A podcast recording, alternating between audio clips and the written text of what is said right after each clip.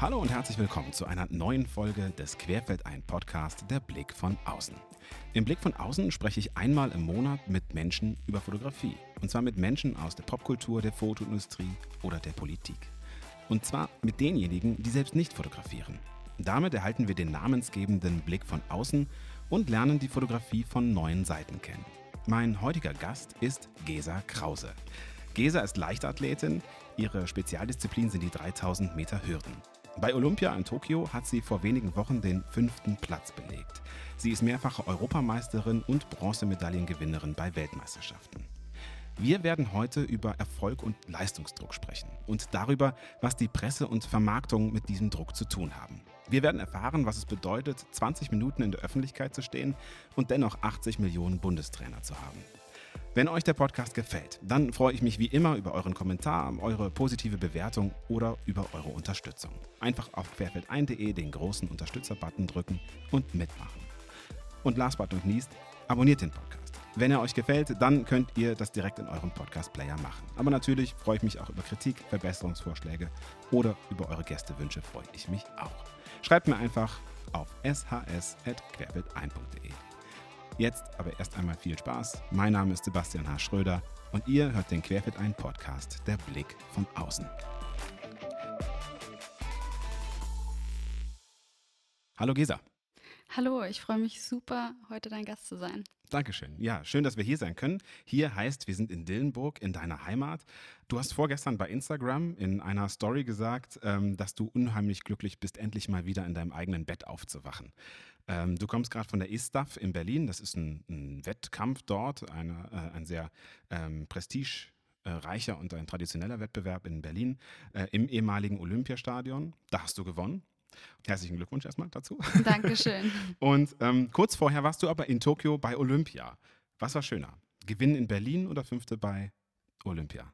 Puh, das ist super schwer in Worte zu fassen. Olympische Spiele haben einfach einen besonderen Flair und darauf habe ich mich jetzt sozusagen fünf Jahre vorbereitet. Äh, wir hatten ja aufgrund der Pandemie ein Jahr Verzug und deswegen war das jetzt schon enorm besonderes Erlebnis, eine besondere Möglichkeit, dort teilzunehmen. Es sind auch für mich die dritten Olympischen Spiele und das ist eben ein Wettkampf, der nur alle vier Jahre grundsätzlich wiederkommt und dementsprechend ist das schon so das Größte, was man als Leichtathletin erleben kann und darf. Aber ich will natürlich auch jetzt meinen Sieg beim E-Staff nicht irgendwie runtermachen. Also es ist immer schön, als Erste über die Ziellinie zu laufen. Das ist, hat einen ganz besonderen Flair und das ist auch für jeden Athleten ein ganz besonderes Gefühl. Und deswegen habe ich mich sehr darüber gefreut, die Saison jetzt fast, ich habe noch einen Wettkampf anstehen, aber damit abschließen zu können mit einem Sieg vor deutschem Publikum ist natürlich enorm schön gewesen. Aber man muss den Stellenwert, ähm, muss man Olympia dann schon vorschieben. Hm, wie war denn die Stimmung in Tokio im Allgemeinen? Ja, stimmungsmäßig hat Berlin in jedem Fall gewonnen. Berlin war toll. Wir hatten 20.000 Zuschauer dabei. Ah, das ist noch nicht ähm, das, was man normalerweise gewohnt ist. Also bis zu 60, 80.000, gerade bei Olympischen Spielen, hat man, wenn man Glück hat, schon ähm, im Stadion dabei. Bei Olympia war es jetzt eben so, dass aufgrund der Pandemie keine Zuschauer dabei sein durften. Und ähm, wir haben uns schon so ein bisschen daran gewöhnt im letzten Jahr, weil es war jetzt gang und gäbe, dass eben keine Gäste, kein Publikum ins Stadion durfte. Aber umso schöner ist, dass das jetzt langsam wieder in die andere Richtung geht, weil ich glaube, das Publikum gehört einfach dazu. Mhm. Wie war das so, so insgesamt? Also ich nenne es jetzt mal Corona-Umstände. Es sind ja nicht nur die fehlenden Zuschauer gewesen, sondern auch ich, ja, so eine fast, fast Quarantäne in den Hotelzimmern, ne? also dass man sich wenig bewegen darf. Ähm, und andere Sachen. Wie, hat das auch sich auf deine Leistung oder auf die Stimmung ausgewirkt, so grundsätzlich? War es so wie bei den anderen Malen? Ich habe gesagt, das ist so ein bisschen unsere neue Realität und wir haben uns, glaube ich, jetzt in dem letzten Jahr einfach daran gewöhnt, dass wir uns an neue Umstände anpassen müssen. Ich habe eine sehr ausgiebige Hallensaison gemacht. Ich habe elf Wettkämpfe in der Halle bestritten und da war es eben schon so, dass keine Zuschauer dabei waren, dass wir oft Einzelzimmer in den Hotels hatten, dass wir teilweise das Essen vor die Tür gestellt bekommen haben. Also man gewöhnt sich dann schon irgendwie daran. Aber klar, man freut sich auch darüber, wenn das dann wieder ein bisschen normaler wird, wenn man die Athleten wieder persönlich treffen kann, wenn man wieder miteinander kommuniziert, interagiert und dann eben natürlich auch Zuschauer im Stadion dabei sind.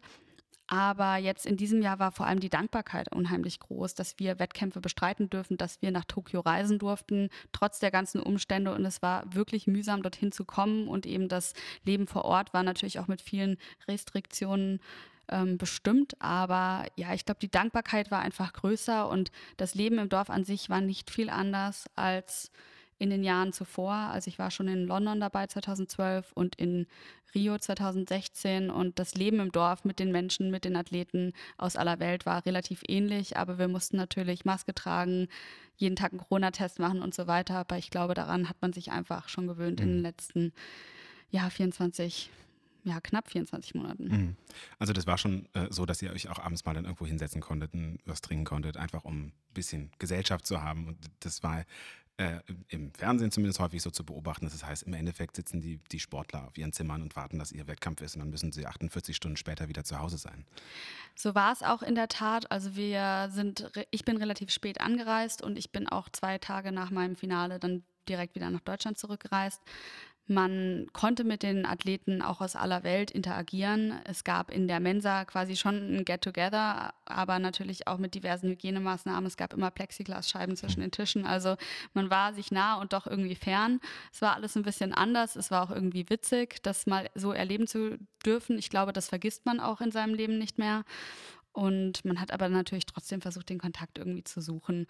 Und wollte natürlich auch vorsichtig sein, weil jeden Tag ein Corona-Test heißt trotz Impfung oder äh, trotz Vorsichtsmaßnahmen auch jeden Tag die Möglichkeit, eben positiv getestet zu werden.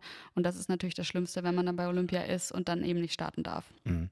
Wie war das ähm, vorher? Also wie waren die anderen Olympischen Spiele? Wurde da dann groß gefeiert tatsächlich? Äh, so, sag ich mal, nach den Wettkämpfen im Olympischen Dorf oder also das Schöne an den anderen Olympischen Spielen war natürlich das Drumherum, was uns jetzt so ein bisschen verwehrt wurde. Natürlich kommen wir Athleten für den Wettkampf dorthin und das war für mich auch der primäre Faktor, dass ich gesagt habe, das stört mich alles gar nicht so. Ich wollte zu Olympia, weil ich im Wettkampf stehen wollte und gegen meine Kontrahentinnen antreten wollte. Ich wollte sehen, wie gut bin ich an diesem Tag und wollte natürlich um Medaillen mitkämpfen. Das ist natürlich das Ziel der Olympischen Spiele.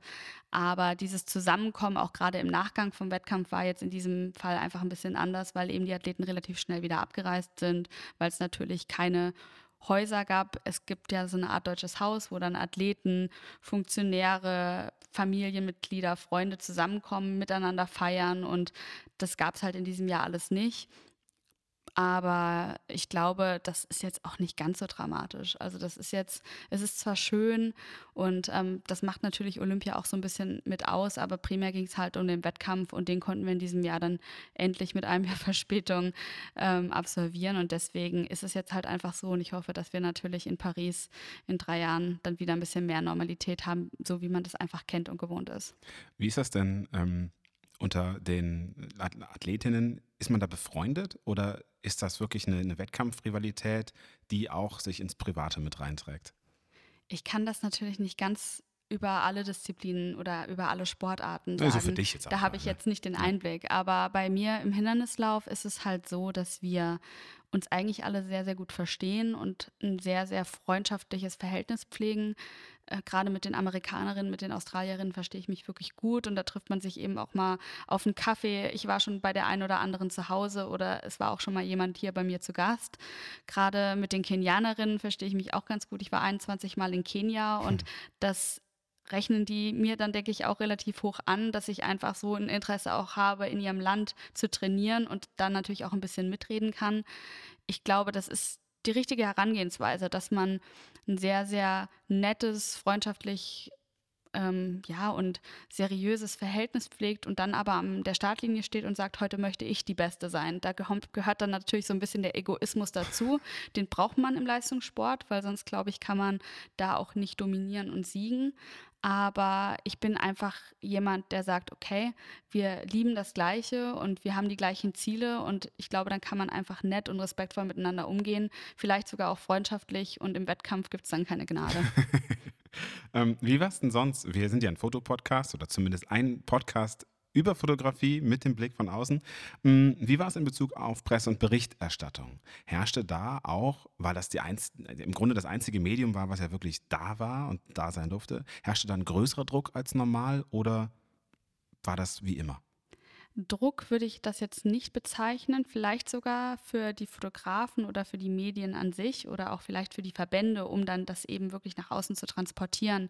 Für uns Athleten war es, glaube ich, noch nie ein wichtigeres Medium weil das war eben die Möglichkeit, unseren Sport, unsere Resultate und ähm, ja, einfach diese Bilder nach außen zu transportieren, weil es konnten keine Zuschauer im Stadion sein, es konnten keine Menschen im olympischen Dorf oder an diesem olympischen Geschehen teilnehmen von außen. Und in Japan war wirklich tote Hose während der Zeit. Das war wirklich ähm, eine, eine Ausnahmesituation. Also dort war Olympia und alles drumherum hat irgendwie ähm, ja so ein bisschen stillgestanden. Und deswegen war es, glaube ich, enorm wichtig, dass man Bilder nach Deutschland in alle Welt transportiert hat, um den Menschen Olympia nahezubringen, auch wenn sie eben nicht vor Ort sein konnten. Mhm. Und wie ist das grundsätzlich ähm, mit Druck oder dem, dem, Leistungsdruck? Macht man den sich als, oder natürlich kannst du nicht für alle sprechen, für dich, ähm, machst du dir den selber? Kommt der von innen oder kommt der primär von außen? Primär würde ich behaupten, dass der Druck, den ich mir selbst mache, größer ist als der Druck, der von außen kommt, weil ich habe einfach einen gewissen Anspruch an mich. Ich habe Träume, die ich mir natürlich erfüllen möchte. Und wenn man ein ganzes Jahr trainiert und investiert, möchte man natürlich auch dort ein Ergebnis haben. Und man ist als Sportler oft sehr, sehr hart mit sich selbst. Aber ich habe natürlich auch schon mitbekommen, dass Medien auch sehr hart urteilen können. Mhm. Gerade jetzt im Hinblick auf meinen Wettkampf kann man natürlich sagen, Gesa Krause in Tokio nur Fünfte. Das kann man halt auslegen, wie man das möchte. Man hätte auch schreiben, man hätte das auch positiver ausdrücken können. Mhm. Ich das war dein bestes Olympiaergebnis, ne? Es war mein bestes Olympiaergebnis. Und noch ähm, zweimal und dann. ja, das, äh, ich hoffe, dass ich einen Platz überspringe.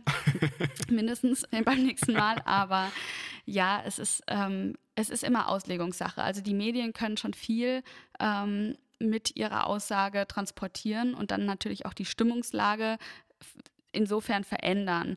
Im ersten Moment muss ich sagen, habe ich mir natürlich mehr erhofft und ich glaube, Bilder sagen manchmal mehr als Worte. Wenn man das Bild sieht, wo ich ins Ziel komme, dann habe ich wirklich ein sehr, sehr angestrengtes, vielleicht auch sogar zerknirschtes Gesicht, weil es war ein brutal hartes Rennen und ähm, ich musste wirklich kämpfen. Und ähm, natürlich ist das nicht diese pure Freude, als wenn man eine Medaille gewinnt.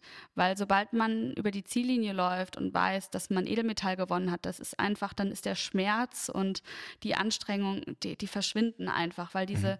diese pure Freude überwiegt. Und das wird auf Bildern natürlich sehr, sehr oft transportiert und das ist auch wunderschön. Aber auch wenn ich auf den Fotos dann wahrscheinlich nicht ganz so glücklich gucke, wie zum Beispiel in Berlin 2018, als ich die Goldmedaille gewonnen habe oder bei der WM in Doha, wo ich als Dritte über die Ziellinie gelaufen bin, das ähm, heißt trotzdem nicht, dass ich jetzt extrem enttäuscht bin mit meinem Rennen. Ich habe alles gegeben an dem Tag und das war eben Platz fünf. Ich will auch jetzt nicht sagen nur Platz fünf, sondern es war Platz fünf und es war mein bestes Olympiaergebnis. Aber klar, der Traum nach mehr, der ist da und ich glaube, der Traum nach mehr ist eben da, wenn noch mehr möglich ist. Und das mhm. ist eben bei Platz fünf, sind noch vier Plätze davor. Und von daher ist es, glaube ich, ähm, einfach echt. Und das ist auch das Schöne an Fotos oder an Bildern. Und ähm, da sind die Headlines dann manchmal ein bisschen ähm, verfälschend. Mhm. Ja, zumal man ja auch sagen muss, der äh, oder die das Rennen nicht gesehen haben, also die, das, es war gar nicht so ein ideales Rennen zunächst. Ich weiß nicht, du wirst das sicherlich sehr besser selber beschreiben können, aber ähm, ich glaube, du warst bis zur vorletzten Runde, letzten Runde auf Platz 8, 9 oder so quasi im, im hinteren Mittelfeld. Und dann hast du nochmal richtig Gas gegeben und hast die letzte Runde ja wirklich mega abgerissen und noch einige überholt, bis dann als Fünfte ins Ziel gekommen. Also hätte man nur die letzte Runde gesehen, hätte man sich denken müssen, was dies einmal überrundet, weil du so schnell gewesen bist. Ähm, hast du das so wahrgenommen oder äh, war, also war das der, der, der Plan auch? So ich, zu laufen oder anders? Ich habe viele Nachrichten bekommen mit Gratulation zu meiner letzten Runde und ich habe das Rennen in der Tat erst vor zwei Tagen das erste Mal angeschaut. Und dann, ähm, ich bin als Neunte, glaube ich, auf die letzten 500 Meter gegangen oder auf die letzten 600 und dann als Achte auf die letzte Runde. Und es ist wirklich für mich im Moment immer noch fraglich, wie ich das Mädel einholen konnte, die am Ende Sechste war, ähm, weil wirklich auch noch 100 Meter vor Ziel war ich so weit entfernt und ich weiß selbst noch nicht so genau, wie ich das gemacht habe. Aber ähm, ja, das ist eben etwas Sport wird halt auch auf den letzten Zentimetern entschieden und das macht es halt umso schöner. Und ich glaube, ich habe auf dieser letzten Runde mehr gewonnen, als ich verloren habe. Deswegen würde ich auch sagen, ich habe den fünften Platz gewonnen und nicht irgendwie bin an der Medaille vorbeigeschrammt oder sowas. Mehr war an dem Tag halt einfach nicht drin. Es war durchaus kein ideales Rennen. Es war sehr, sehr unrhythmisch und da muss man sich schon ein bisschen im Laufbereich, in der Leichtathletik auskennen, dass das auch Unterschiede macht, dass Zeiten nicht immer gleich Zeiten sind, dass mhm. die Bedingungen und die Art und Weise, wie ein Rennen gelaufen wird, natürlich da auch großen Impact hat, wie dann am Ende das Resultat und die Zeit dort aussieht. Aber man muss einfach ganz ehrlich sagen, die ersten vier waren einfach deutlich stärker und es waren aber auch Athleten hinter mir, wo ich gedacht habe, dass sie am Ende auf dem Podium stehen und das ist eben Sport, dass man hat einen Überraschungseffekt, man hat einen Überraschungsmoment und deswegen gibt es eben auch diese Bilder, wo dann Emotionen ähm, ja so nach außen getragen werden, weil man eben im Vorfeld nicht weiß, was am Ende bei herauskommt. Und ich glaube, das ist der Grund, warum die Menschen Sport schauen, warum solche wirklich echten Bilder, Emotionen auch immer wieder ähm, ja, von den Menschen konsumiert werden, weil das will man eben, das wirklich, das ist das wahre Leben und äh, Freud und Leid liegen da sehr, sehr nah beieinander und das finde ich macht aber Sport einfach aus. Hm, wie ist denn das? Du hast eben schon gesagt, ja, dann ist die man manche Headline ist dann auch schon mal daneben, also ist nicht so, wie man sich fühlt. Wie wirken sich so Pressemeldungen dann möglicherweise auch auf die Leistung aus? Man muss, glaube ich, lernen, das einfach hinter sich zu lassen. Also es ist schon manchmal sehr hart und ich erwische mich auch immer mal wieder, wenn ich negative Kommentare lese, durchaus auch bei Social Media oder irgendwelche privaten Nachrichten, dass man die dann doch auch mal kurzzeitig an sich ranlässt. Mhm. Ich versuche aber selbst einfach mehr das Positive zu sehen und wenn ich jetzt die positiven und die negativen Nachrichten oder Feedbacks nebeneinander stelle, dann ähm, überwiegt oft das Positive. Und ich glaube, es ist immer wichtig, sich auf das Positive im Leben zu konzentrieren. Gleichzeitig gibt es eben aber auch Menschen, die einfach vielleicht, ähm, weil sie Spaß daran haben, ihre Meinung sagen und die ist durchaus auch oft negativ oder sie wollen halt auch den einen oder anderen so ein bisschen triggern und äh, wissen, ob man darauf reagiert und deswegen versuche ich das einfach von mir abzuschütteln. Und wie, und, wie machst du das? Weil das finde ich total interessant, denn das gibt es natürlich in meinem Beruf auch. Also wenn man sich der Öffentlichkeit stellt, dann muss man eben auch äh, erwarten, dass was zurückkommt. Ne? Und ich merke schon, also ich werde da besser, ist auch klar, aber wenn du zehn positive Rückmeldungen bekommst und eine negative und die ist auch noch so unverschämt, dann hängt man sich da doch manchmal auch drauf, dran auf. Und das finde ich ja total doof, weil die ist häufig ungerechtfertigt. Manchmal ist sie auch gerechtfertigt, dann muss man es annehmen, ist auch klar. Aber irgendwie nehme ich das auch mal manchmal mit ins Bett und denke mir, ah Mensch, das war das, das hat jetzt dieses ganze Schöne irgendwie verbaselt. Und ist das etwas, was du einfach gelernt hast, komplett auszuschalten oder passiert dir das auch? Das passiert mir auch. Also komplett ausschalten kann man das, glaube ich, nicht. Es ist oft so, dass ich es dann auch einfach mal laut ausspreche und mich darüber ärgere. Und meistens ist das ja bei meinen Eltern, bei meinen Freunden, bei irgendwelchen Menschen, die mir nahestehen und die dann auch sagen, Gesa, jetzt lass dich doch davon nicht beeinflussen. Die Person hat keine Ahnung oder die versucht dich doch einfach nur mit Absicht so ein bisschen zu triggern und zu ärgern. Und ähm, es ist einfach Zeitverschwendung, dass du dich mhm. darüber ärgerst. Und manchmal ist dieses laut aussprechen auch dann schon genug. Man darf sich einfach nicht da reinsteigern. Mhm. Ich glaube, das ist enorm wichtig, dass man sowas einfach nicht zu nah an sich heranlässt, weil ich finde immer wichtig, dass man die eigene Leistung bewertet von Menschen, die einem wirklich nahestehen, also bewerten lassen oder eben von sich selbst. Und wenn ich ein Resultat bei einem Wettkampf ähm, habe, dann ist mir wichtig, was mein Trainer dazu sagt, was ich selbst davon halte. Und ich glaube, mein Trainer und ich, wir können das dann am besten einschätzen, wie viel habe ich dafür investiert und warum hat das dann so gut oder auch nicht so gut geklappt beim Wettkampf. Und das kann jemand, der mich persönlich nicht kennt, der mich vielleicht noch nie gesehen hat, der ähm, vielleicht auch gar nicht das Rennen gesehen hat, wie soll er denn überhaupt einschätzen können, ob das jetzt gut oder schlecht war? Mhm. Und das ist was, wo ich mir dann auch denke, jemand, der unwissend ist, der sollte nicht mein Gefühl auf diese Art und Weise verändern können. Aber es ist durchaus legitim, dass man solche negativen Gedanken, solche negativen Kommentare an sich ranlässt. Das ähm, passiert mir auch immer, immer wieder Aber das bringt es einfach nicht. Und viele Leute haben einfach wenig Wissen oder zu wenig Wissen, wollen aber trotzdem mitsprechen. Und ähm, ja, dann ist natürlich passiert sowas oder dann, dann kommen solche Kommentare zustande. Und ich glaube, das sollte man sich vor Augen halten und dann eben das einfach abschütteln. Mhm.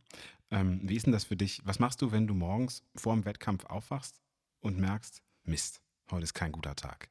Äh, ist es dann, ist dann Antreten sinnvoller für dich, für deine eigene Motivation oder auslassen? Oder entspannt antreten, äh, den Druck abfallen lassen, so nach dem Motto, ah ja, wird schon eh nicht und dann gewinnt man doch plötzlich. Bei einem Wettkampf? Ja. Das ist mir dieses Jahr wirklich passiert. Und zwar bin ich aus Tokio zurückgekommen und meine Familie, meine Freunde haben hier eine Überraschungsparty für mich ähm, geschmissen. Ich habe mich extremst darüber gefreut. Ich war so froh, wieder zu Hause sein, zu sein, da ich einfach das ganze Jahr irgendwie unterwegs gewesen bin. Und auch die Tage darauf habe ich einfach extrem viel gemacht. Ich war mit Freunden unterwegs. Ich habe versucht, meine Familie zu sehen. Ich habe alle Erledigungen gemacht, die irgendwie liegen geblieben sind. Und der Sport ist nicht ganz in den Hintergrund gerückt. Ich habe auch trainiert, aber Physiotherapie, Schlaf, das hat alles so minimal gemangelt. Und normalerweise bin ich da ein enormer Perfektionist, dass ich hm, Schlaf, Essen, Training, alles plane. Und das gibt mir dann aber auch die Sicherheit, dass ich sagen kann, ich habe alles dafür getan. Und nach Olympia habe ich natürlich jetzt nicht alles stehen und liegen gelassen, aber es hat alles so ein bisschen an dieser hundertprozentigen Konsequenz verloren. Ja, der Höhepunkt ist vorbei, ne? so ein bisschen dieses Vorurlaubsgefühl. Genau, das ja. war für mich auch in Ordnung, aber dann bin ich nach Amerika geflogen, neun Stunden Zeitverschiebung, hatte dort einen Wettkampf, ich hatte extreme muskuläre Beschwerden, mein Fuß tat weh und ähm, ich hätte niemals erwartet, dass ich dort Saisonbestleistung laufe. Hm. Und das war auch kein ideal, ideales Rennen für mich. Es war sehr, sehr schnell am Anfang und ich hatte nicht so richtig einen Anschluss und bin viele ähm, Passagen des Rennens auch alleine gelaufen. Am Ende war es aber eine Saisonbestleistung, meine drittschnellste Zeit, die ich je gelaufen bin.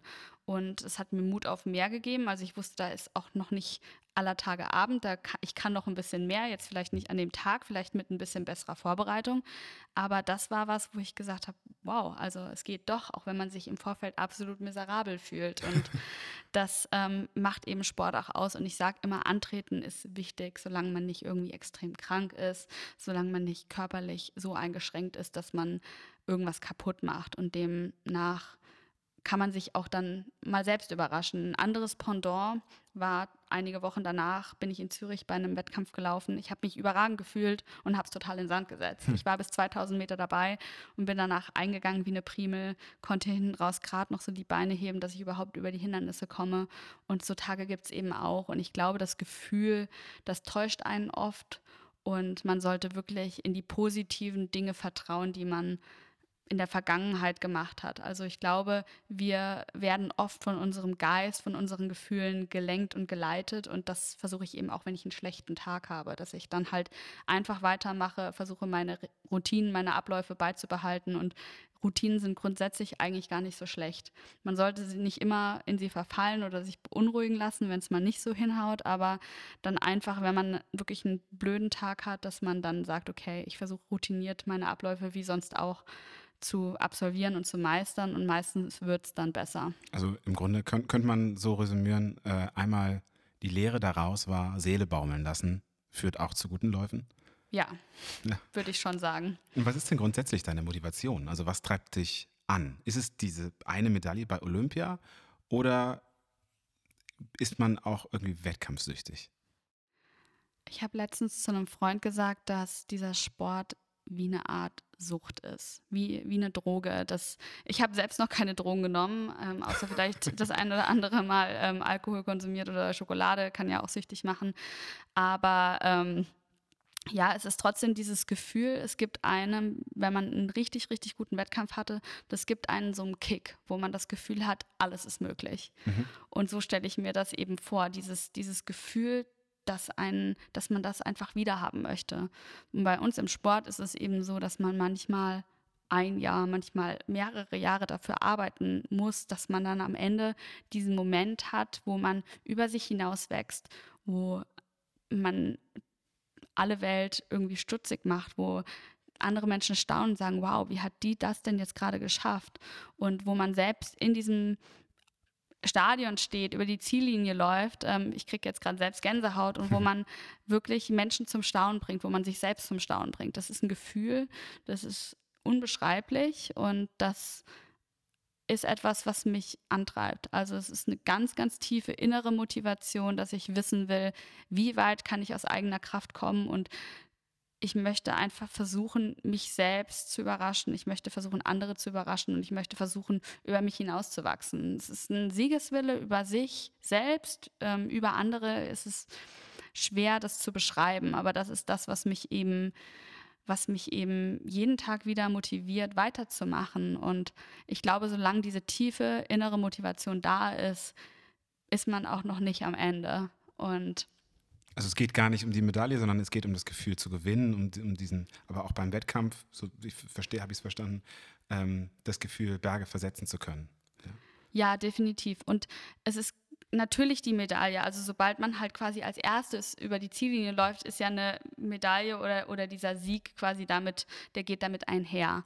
Aber das, das Edelmetall dann zu Hause zu haben, ja, also die Medaille zu Hause zu haben, ich habe hier meine Vitrinen mit meinen Medaillen stehen, das ist schön und da erinnert man sich aber gerne an diesen Moment und an dieses Gefühl zurück. Mhm. Und ein anderes Beispiel sind dafür eben Bilder. Also ich habe super viele Fotos, die mich an Momente erinnern und diese Gefühle und diese Emotionen mit zurückbringen. Und das finde ich sehr, sehr schön, weil ich glaube, das Leben ist eben geprägt von Erlebnissen, von Emotionen, von Gefühlen und an die erinnert man sich sehr, sehr gerne zurück. Und deswegen geht natürlich die Medaille damit einher, aber als Sportler ist es natürlich das schönste Gefühl, wenn man ja ein Rennen für sich entschieden hat, wenn man gewinnen konnte, wenn man auf dem Podium ganz oben steht und eben die damit verbundenen Emotionen und Gefühle.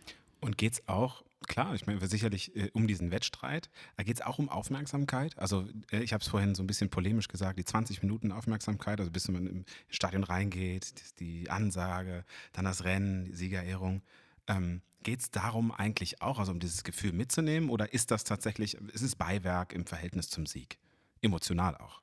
Ich habe super viele Sportler kennengelernt und es gibt Unterschiede. Also manche Athleten wollen die Aufmerksamkeit, immer und überall. Es gibt welche, die wollen es teilweise. Und ich würde mich eher in diese Kategorie einordnen. Ich möchte es teilweise. Also ich glaube, man strebt als Sportler schon so ein bisschen nach der Aufmerksamkeit, weil ich finde, es ist ein geiles Gefühl, ins Stadion eingeführt zu werden und auf die Ränge zu gucken und vor einem gefüllten Stadion laufen zu dürfen, zu können und eben dieser gewisse Druck, der dann auch damit entsteht, den mag ich, diesen Nervenkitzel. Ich finde das toll und ich finde auch schön, für diesen Moment im Fokus zu stehen oder in, mit, die, mit meinen Mitstreiterinnen im Fokus zu stehen. Das finde ich hat schon was. Und natürlich, wenn man über die Ziellinie läuft, und ich habe das jetzt beim Easter wieder ein bisschen im kleineren Rahmen erlebt, wenn man in der letzten Runde spürt, dass das Publikum wirklich mitgeht, dass, mitgeht, dass es einen anfeuert, einen antreibt, dass das pusht einen enorm. Und wenn man dann eben ins Ziel läuft und gewinnt und darf eine Ehrenrunde laufen mit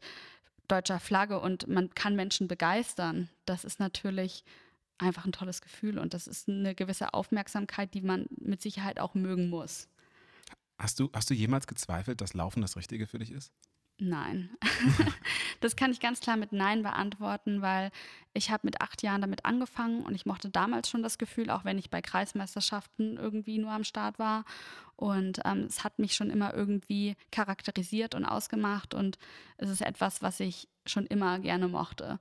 Und dann hat sich das über die Jahre so hingezogen und irgendwann war ich 15 Jahre alt und habe die Entscheidung getroffen, auf ein Sportinternat zu gehen, habe dann meinen Weg weiter dem Sport gewidmet, habe mich nach dem Abitur entschieden, Profi zu werden und mich gegen ein Studium entschieden, habe dann wirklich mein eigenes Geld verdient, war sehr, sehr sparsam, weil es war am Anfang noch nicht viel, aber ich konnte mir mein eigenes WG-Zimmer, mein Auto finanzieren und so weiter und so fort.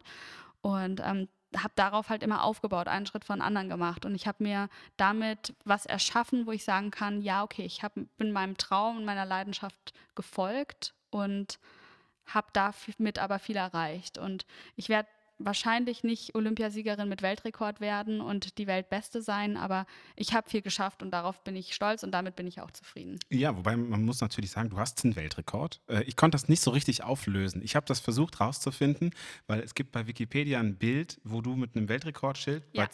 stehst und da steht 2019 Weltrekord 2000 Meter, aber diesen Wettbewerb gibt es eigentlich gar nicht. Das wo kommt das her? Der, das ist das Problem und zwar es gibt olympische Strecken, das sind die 3000 Meter Hindernis, das ist auch meine Spezialdisziplin, die ich eben ja bei Olympia, bei Weltmeisterschaften, bei Europameisterschaften immer wieder laufe. Und dann gibt es eine Art, also man kann sagen krumme Strecken. Dazu gehört die 2000 Meter Hindernis. Das ist nicht olympisch.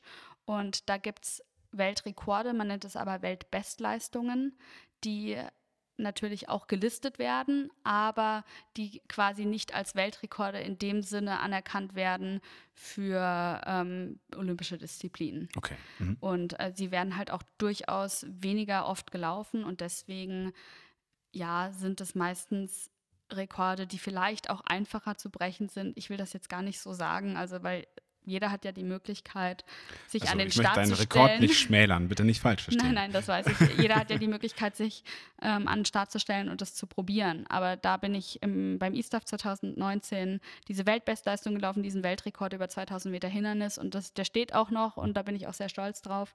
Ich werde die Strecke am Freitag nochmal laufen, aber ähm, es, es, gibt keinen Weltrekordversuch, so viel kann ich schon mal sagen. Wie ist das denn? Ähm, äh, du hast ja auch schon mal Rekorde. Äh, freut man sich, wenn der eigene Rekord gebrochen wird oder ist das eher eine Motivation, äh, ihn wiederzubrechen oder ärgert man sich? Das gehört, glaube ich, zum Leben dazu. Also Rekord, man sagt ja immer, Rekorde sind dafür da, gebrochen zu werden. Medaillen sind für immer. Und das ist natürlich auch etwas, was mich eben antreibt, ein Rennen für mich zu entscheiden, zu gewinnen, Medaillen zu gewinnen, weil die kann mir am Ende keiner mehr nehmen. Und ein Rekord, der währt nicht auf ewig. Und der wird auch irgendwann gebrochen, aber ich hoffe, dass es noch ein paar Jahre dauert. ähm, ja, wir haben ja eben schon über so die Kritik aus den sozialen Medien oder doofe Kommentare gesprochen. Wie gehst du mit öffentlicher Kritik an einer Person um. Kannst du das auch abschütteln? Also jetzt als Beispiel, im vergangenen Jahr gab es mal so einen Aufschrei, ähm, weil du für das Stattfinden der deutschen Meisterschaften in der Pandemie gekämpft hast. Und dann allerdings, als du, du hast es geschafft, das umzusetzen, muss man sagen. Also du hast da mit deinem Wort äh, einiges in Bewegung gesetzt. Und dann ähm, konntest du, und du hast es nachher auch offen beschrieben, du warst einfach nicht fit an dem Tag, konntest du die Leistung nicht abrufen. Und das gab eben auch nochmal so eine Welle. Ähm, wie, gehst, wie, kann man, wie kannst du damit umgehen? Ja, also der Konflikt bestand eigentlich in dem Sinne, dass unser Verband versucht hat, diese Meisterschaften im vollen Umfang stattfinden zu lassen, dass ich das als Athletin aber so nicht wusste und dann natürlich ein bisschen vor ähm, schnell ge gehandelt habe, um das auf meinem Kanal so ein bisschen promoted habe. Ähm, ich habe im Prinzip eigentlich nur meine Meinung gesagt und meine Meinung war, ich finde es blöd, dass die deutschen Meisterschaften nicht mit dem 3000 Meter Hindernislauf und somit mit meiner Paradestrecke stattfinden. Ich wollte da auch eigentlich gar nicht so eine große Welle draus schlagen. Da habe ich vielleicht auch nicht nachgedacht. Es war einfach meine Meinung, aber das macht mich eben auch aus, dass ich manchmal einfach meine Meinung sage und am Ende ist ja eigentlich alles gut gegangen. Die Meisterschaften haben im vollen Umfang stattgefunden und ich konnte nicht liefern. Das ist aber auch Sport. Also an dem Tag ging bei mir einfach gar nichts. Und ich kann Gründe dafür finden. Ja, ich habe in den Wochen davor sehr hart trainiert. Wir waren noch mal in Davos in der Schweiz. Ich bin zurückgekommen, ich habe mich nicht regeneriert. Wir hatten 35 Grad, was natürlich dann bei so Temperaturen die Regeneration auch nicht optimiert. Und bei uns im Hindernislauf ist es eben so, dass wenn man einen schlechten Tag erwischt, wenn die Beine schwer sind, die Hindernisse einfach von Runde zu Runde höher werden. Und es war am Ende einfach für mich nicht mehr möglich, überhaupt darüber zu kommen, überhaupt den Schritt zu halten. Ich bin im Prinzip nur noch gejoggt und wir waren auch gar nicht so schnell unterwegs und das ist frustrierend und das tat auch weh. Aber ja, das ist eben Sport. Also ich glaube, wir sind keine Maschinen und man kann sich einfach nicht immer zu 100 Prozent sagen, so schnell will ich heute laufen und das klappt dann auch immer. Das macht es eben aus und an dem Tag ja, habe ich einen absolut schlechten Tag erwischt. Das war schade, gerade auch dann, wenn man sich so dafür einsetzt, dass so eine Meisterschaft stattfindet. Aber es gibt halt keine Garantie und es gibt auch keine Garantie, dass Gesa Krause die deutschen Meisterschaften über 3000 Meter Hindernis gewinnt. Das wäre ja schön, wenn es es geben würde. Ne? Aber ähm, tatsächlich eine Frage, die völlig, völlig raus aus dem, aus dem Konzept hier, aus unserem Gespräch ist. Äh, was ich mich immer gefragt habe, ist das eigentlich doof, wenn man jedes Mal seine Schuhe trocknen muss nach dem Wettkampf? Weil du springst ja immer ins Wasser eigentlich, oder? Ich also kann, immer nasse Füße. Ich kann nur empfehlen, sie relativ schnell zum Trocknen rauszustellen, weil sonst riecht es nicht so angenehm. ähm, inwieweit ist es denn so, weil du das gerade so, so andeutetest, also ich habe einfach mal meine Meinung gesagt und das finde ich, es steht jedem zu. Und das soll ja auch eigentlich genauso sein. Die sozialen Medien erlauben das ja auch. Ähm, inwieweit bist du geschult, mit Öffentlichkeitsarbeit umzugehen, sei es vom Verband aus, sei es mit Schulungen oder Trainings? Ähm, weil die Medien sind ja eine Art Haifischbecken, in dem man ziemlich schnell ertrinken kann, wenn man nicht genau aufpasst. Ich glaube, dass ich schon versuche, bewusst Entscheidungen zu treffen, bewusst auch manche Aussagen zu machen oder sie eben auch zurückzuhalten. Ich hatte nie ein Medientraining und ich weiß, dass ich mich durchaus da noch verbessern kann und dass ich auch ja rhetorisch nicht optimal oder perfekt bin, aber ich glaube, das ist auch okay. Ich bin Sportlerin und das kann man auch alles noch dazu lernen. Ich finde es eine schöne Herausforderung und ich werde vielleicht auch das irgendwann nochmal angehen. Ich habe da den größten, der größte Kritiker ist mein Papa, der mir immer sagt, du musst da noch was tun.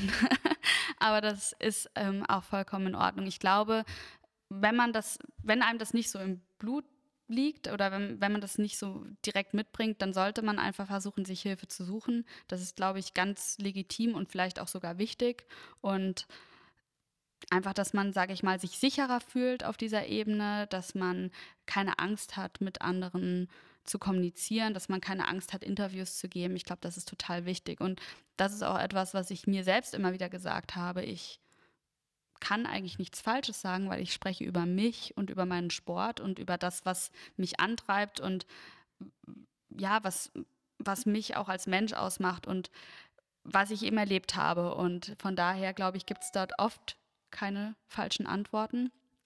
Aber ja, es ist ein Haifischbecken und es gibt natürlich auch Themen, über wo man ganz, also durchaus auch was Falsches sagen kann. Ich glaube, es ist aber auch in Ordnung, wenn man sich zu einem Thema nicht äußern möchte, dass man das einfach sagt. Mhm. Und das ist mir eben auch schon passiert, dass ich gesagt habe, ich, ich kann, ich kenne mich in diesem Thema nicht so gut aus. Hierzu möchte ich keine Aussage machen. Das sind alles Dinge. Gucken die Journalisten immer doof, ne? Weil sie was antizipiert haben. Aber nur weil jemandem eine, eine Frage stellt, heißt es ja nicht, dass man immer eine Antwort gibt. Nee, ich finde das gut. Ich finde das mutig, ehrlich gesagt, da einfach zu sagen, ne, wissen Sie was, habe ich keine Ahnung. Also, ist doch selbstverständlich. Ich kann ein Beispiel geben, also jetzt im Hinblick auf so ein Olympia-Ereignis oder auf die Olympischen Spiele beschäftigt man sich oft nur mit sich selbst, mit dem Event und mit allem, was da mit in Verbindung steht. Und wenn mir jetzt dann bei so einem Event jemand eine Frage über eine Thematik stellen würde, mit der ich mich jetzt gerade in der Zeit davor nicht beschäftigt habe, dann kann man doch eigentlich nur etwas Falsches sagen, gerade dann, wenn es ein zwiegespaltenes Thema ist, sonst würde die Frage ja nicht gestellt werden. Und dann kann man das natürlich schon geschickt umgehen, wenn man einfach ehrlich ist und sagt, ich kann mich zum jetzigen Zeitpunkt nicht dazu äußern, weil ich mich mit etwas anderem beschäftigt habe. Oder gerade auch wenn man nicht mal das sagen will und sagt, ich möchte dazu jetzt gerade nichts sagen, dann ähm, ist das, glaube ich, eine legitime Aussage. Und den Mut dazu muss man einfach haben. Du, du sprichst da was an. Und zwar, Sportlerinnen und Sportler sagen ja ganz häufig, ähm, vor dem Rennen bin ich im Tunnel. Jetzt steht natürlich auch wortwörtlich im Tunnel, aber ich kann mir das nur ungefähr vorstellen, was das bedeutet. Also ich habe selbst mal, ähm, ja, ich sage mal, semi-professionell in meiner Jugend Sport gemacht, also Auswahlen, wie man das halt, äh, wie, wie das viele gemacht haben, aber dann hat es nicht gereicht, sagen wir so. Ähm, kannst du mal versuchen zu erklären, wie sich so ein Tunnel wirklich anfühlt? Also wie viel da einem wirklich an einem vorbeiläuft und wie viel man wirklich mitbekommt. Also ist das noch nur so eine Redewendung oder ist das wirklich so? Links, rechts rausgeblendet.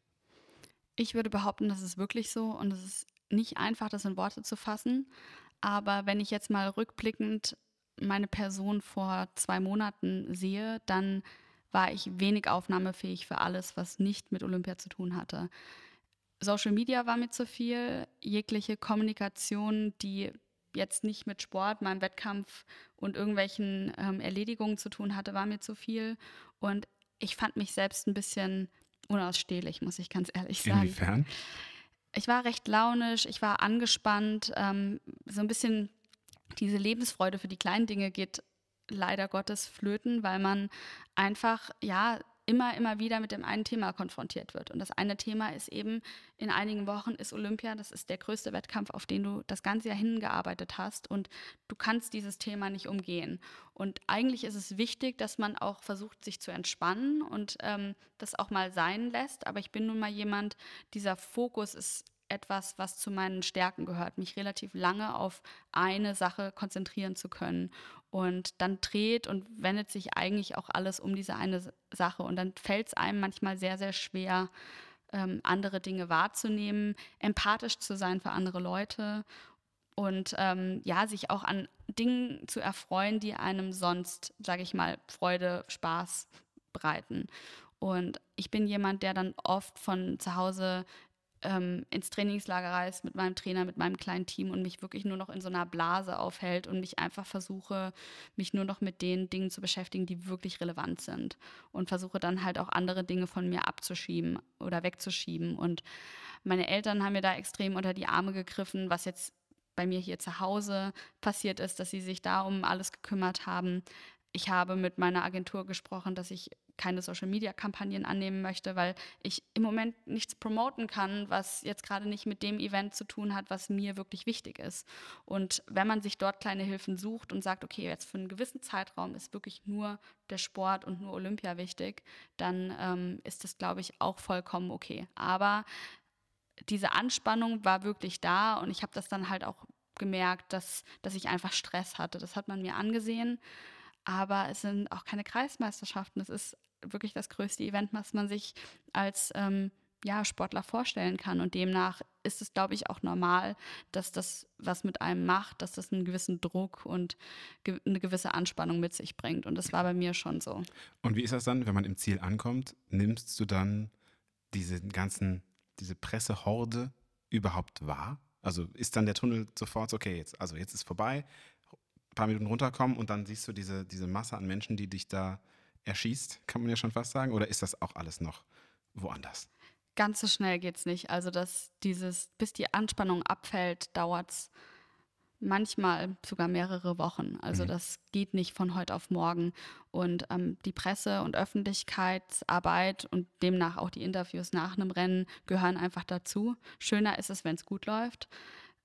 Schwerer ist es, wenn es überhaupt nicht läuft weil ähm, das sind dann die Momente, wo man darüber sprechen muss und wo man halt auch wirklich selbst auch noch ein bisschen leidet, wenn es eben überhaupt nicht gelaufen ist. Wenn, ja, wenn man gut war, wenn man über sich hinausgewachsen ist, dann ist alles egal, dann nimmt man das alles gerne an. Aber schwer ist es manchmal, wenn man, also wenn es nicht zu 100 Prozent so gelaufen ist, wie man sich das vorgestellt hat und man soll direkt eine Erklärung mhm. abgeben. Also ja, das, das ist, das ist nicht immer einfach, nur am Ende des Tages machen die Journalisten auch ihren Job und solange sie höflich, seriös sind, ähm, sehe ich das auch als meine Aufgabe als Athletin, nicht nur meinen Lauf zu absolvieren, sondern danach auch ähm, Fragen und Antworten, also sich den Fragen zu stellen, Antworten zu geben. Und ja, es gehört für mich halt einfach dazu. Und wie, wie geht denn dieser ganze Medienzirkus dann weiter? Also bei Olympia haben sie in diesen Olympiastudios immer gesagt, ja, ich hatte den ganzen Tag noch gar keine Zeit, zu Hause anzurufen. Ähm, was muss man da machen? Also du, ich stelle mir vor, du kommst aus dem Rennen, klar, dann stehen da die, die äh, Fotografinnen und Fotografen, mit denen du dann einmal noch die Ehrenrunde läufst. Dann gehst du zum Fernsehen, ARD, ZDF und was passiert dann? Ich lasse das jetzt einfach mal Revue passieren mit dem Bronzemedaillengewinn von 2019 ja. in Doha. Ich bin ähm, ins Ziel gekommen, ich bin überraschend äh, Dritte geworden und bin dann mit meinen Mitstreiterinnen aus Kenia und Amerika eine Ehrenrunde gelaufen. Es ist wirklich ein überwältigendes Gefühl. Ich habe es ja vorhin schon mal beschrieben. Es ist schwer in Worte zu fassen. Und diese Runde, die man dann noch läuft, ähm, die geht wie am Schnürchen. Das ähm, ist dann auch kein Problem. Es tut einem auch nichts weh. Es ist wirklich ähm, Leichtigkeit pur, kann man eigentlich sagen. Und danach ähm, stellt man sich natürlich in der Mixzone erstmal den Medien ähm, des Fernsehens, also meistens halt Live-Interviews, ähm, in dem Sinne dann ARD, ZDF nach Deutschland, Eurosport etc., also alles, was dann so ähm, gestreamt wird. Danach kommen dann meistens die Printmedien und natürlich Fotografen habe ich jetzt eben vergessen auf der Ehrenrunde und im Ziel und so weiter. Das ähm, ist meistens dann, das kriegt man gar nicht so mit, weil das, man ist noch so in seinem Film und Flow und das sind eben diese puren und echten Bilder, die ich vorhin schon beschrieben habe. Wie lange geht das so? Also wie lange dauert das so ungefähr? ähm, auf so, wie lange man noch auf der Bahn ist? Oder? Ja, also geht das eine Stunde? Da, da das kann, Interviews schon, das dann, kann oder? schon bis zu einer Stunde dauern. Ah, okay. Und bis dahin hat man ja auch noch nicht seine Kleidung wiederbekommen etc. Meistens ist man wirklich noch wie klitschnass in dem Trikot. Meistens sind wir ja an warmen Orten, aber das kriegt man dann ähm, auch gar nicht mehr so, so wirklich mit. Mhm. Und ähm, in Doha war es dann eben so, dass ich mir dann schnell etwas anziehen durfte. Mittlerweile wurde ich dann schon von jemandem begleitet, der mich dann irgendwann am späteren Abend noch zu einer Dopingkontrolle begleiten wird. Und ähm, dann ging es direkt zu einer öffentlichen Pressekonferenz, also die dann dort auf Englisch auch stattgefunden hat, ähm, für die ersten drei des Rennens. Das kam dann eben auch noch und danach folgten dann noch mehr Printmedien, die man im Vorfeld nicht geschafft hat. Und dann wurde ich zum, zur Dopingkontrolle geführt. Und das war dann der Moment, ähm, wo man dann eigentlich das erste Mal die Möglichkeit hatte, auf, auf sein Handy zu schauen. Mhm. Und gerade wenn man äh, ja irgendwo gewonnen hat, wenn man über sich hinausgewachsen ist und man wirklich wieder diese Aufmerksamkeit bekommt, dann kann man sich eigentlich gar nicht retten in dem Sinne. Und das ist auch okay, weil in dem Moment ist man so geflasht von den Gefühlen, wo ich dann auch vorhin schon gesagt habe, dann mag ich diese Aufmerksamkeit. Das zieht sich dann aber oft noch mehrere Tage, Wochen weiter. Und da ist es dann oft so, wo man dann eigentlich manchmal das Gefühl hat, man braucht das jetzt nicht mehr unbedingt. An so einem Abend ähm, war ich dann auch erst nach Mitternacht, weit nach Mitternacht wieder bei mir Wann im Hotel. War das Rennen? Wann war das Rennen? Die genaue Startzeit weiß ich nicht mehr. Ich würde jetzt aber mal so sagen gegen 21 Uhr. Okay, also schon relativ spät dann. Ne? Also ja, so okay. drei, vier Stunden kann das schon dauern, bis man dann, sage ich mal, mit allem durch ist. Das mhm. ist schon normal. Und ähm, am nächsten Tag folgten dann halt natürlich noch weitere Presse- und Medientermine. Also es ist dann so, dass man meistens eine sehr kurze Nacht hat, dass man dann am nächsten Morgen halt auch ähm, zum einen oder anderen Interview für eine, eine, Show, dann eben, die nach Deutschland ausgestrahlt wird, noch eingeladen wird, dass man irgendwelche öffentlichkeitswirksamen Termine hat, dass man ähm, ja doch wirklich von, von Medien, Fotografen, durch Interviews und so weiter halt eingespannt ist und eingespannt wird. Und man, man sagt immer, man wird so ein bisschen rumgereicht. Und das ist auch schön, weil ich glaube, das ist eben diese Aufmerksamkeit, wofür man das ja natürlich auch macht. Aber am Ende des Tages macht man es eben für diesen Moment im Stadion, den ich vorhin beschrieben habe, mit dieser ganzen Gefühlswelt. Aber das schlägt dann halt eine Welle. Und das ähm, ist manchmal nervig, aber ich sage mir auch immer wieder, diese Welle schlägt es eben nur, wenn man wirklich gut war. Mhm. Und das, also solche Momente hat man nicht oft im Leben und von denen zerrt man eigentlich noch relativ lange. Und komisch ist es dann, wenn man beispielsweise eins, zwei, drei Monate später zu Ehrungen eingeladen wird und wird eben quasi dann für so einen Moment geehrt.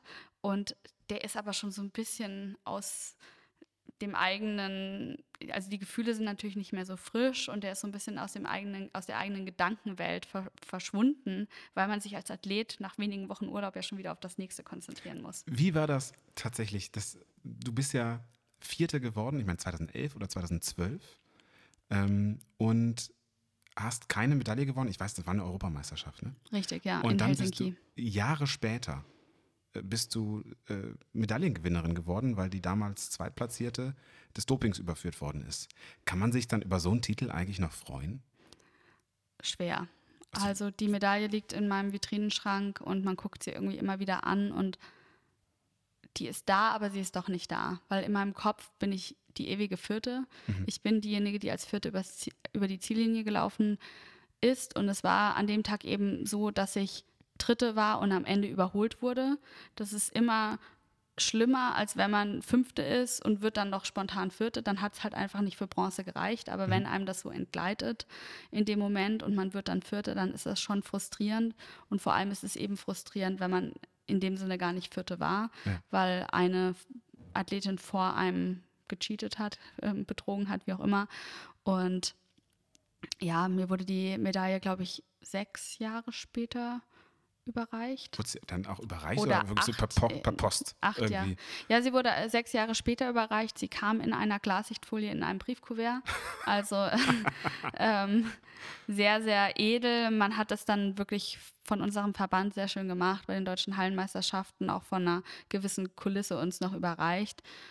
ich sage auch jetzt bewusst uns, weil es war eine andere Athletin dabei, eine Trainingskollegin, eine ehemalige Trainingskollegin von mir, die ist damals Sechste geworden und war am Ende Zweite. Ach.